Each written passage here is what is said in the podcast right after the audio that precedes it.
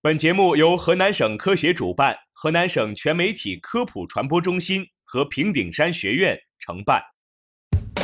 生活多姿多彩，科学无处不在，在生活中感受科学的魅力，用科学创造更好的生活。欢迎大家走进科学生活。Got on board a westbound 747. 听众朋友们，大家好，欢迎收听科普之声科学生活，我是主持人心源。我是露露。心源啊，咱们上一期节目里讲了和痘痘有关的科普知识。其实啊，我有一个祛痘神器，就是芦荟胶。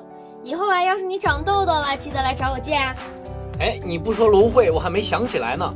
很多商家啊，为了推销芦荟，把它宣传的是无所不能，甚至还有人说可以防癌抗癌。哎，露露啊，你那么了解芦荟胶，它真的有这么神奇的功效吗？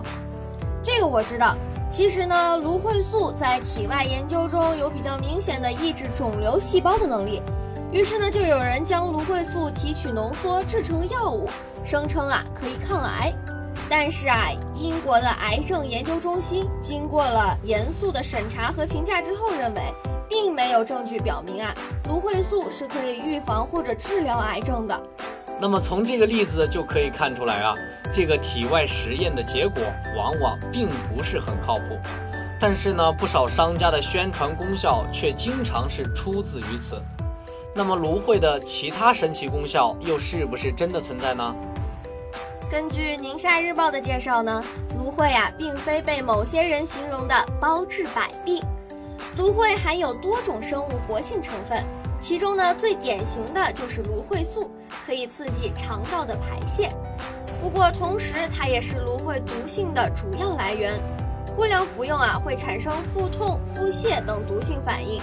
服用芦荟的风险啊，除了本身的毒性之外，这个兰州晚报也介绍到了，个别研究还发现呀，它与孕妇的流产有关系。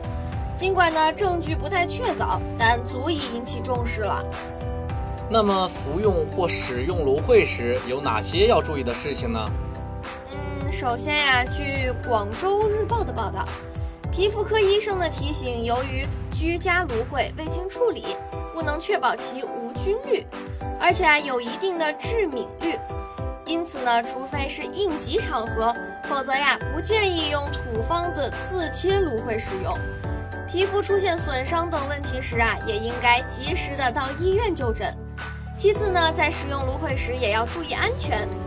科技日报提醒到啊，食用芦荟时应当先做皮试，如果呢没有异常现象，才能食用。因为啊，有些人的体质呢对芦荟是有过敏现象的。如果呀出现红肿、刺痛、起疙瘩、腹痛等，严重的呀腹部可能还会有灼热感。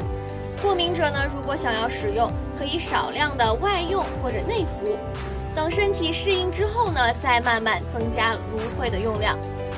除去新鲜的芦荟呢，使用芦荟制品的时候也应该要小心。根据啊《新民晚报》的报道，目前呢，中国允许用于普通食品的芦荟产品。仅有库拉索芦荟凝胶，常用于酸奶、饮料、甜点等。不过呢，国家规定呀，库拉索芦荟凝胶每天的食用量不得超过三十克，而且呀，产品呢必须标注“本品添加芦荟，孕妇与婴幼儿慎用”的标志。可见呀，即使是合规使用的芦荟，如果过量呢，也有一定的毒性啊。哇！不看不知道，一看吓一跳啊！原来芦荟还有这么多不为人知的事情。今天跟着露露啊，也算是长知识了。希望大家以后也多多注意啊！